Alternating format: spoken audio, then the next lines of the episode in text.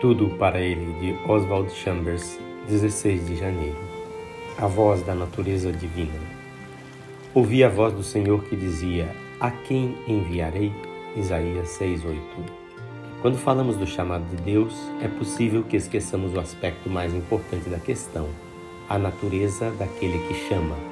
Existe a voz do mar, a voz das montanhas, a voz dos grandes bancos de gelo, mas estas vozes só são ouvidas por poucos Cada voz é a expressão da natureza daquilo que elas provêm e só conseguimos captar determinada voz se tivermos a mesma natureza dela.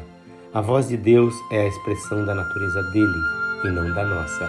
Pela providência de Deus, vibram em nós ressonâncias da voz divina que só nós reconhecemos e ninguém mais.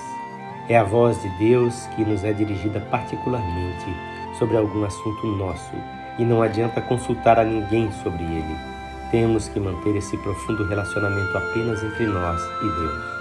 A voz de Deus não é um eco da minha natureza. Meu temperamento e gostos pessoais não entram em questão.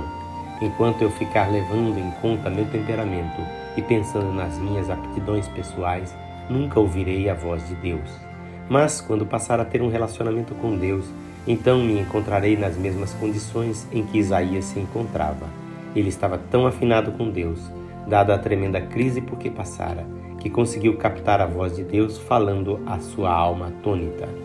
A maioria de nós não tem ouvidos para nada, a não ser para nós mesmos. Não conseguimos ouvir nada do que Deus diz.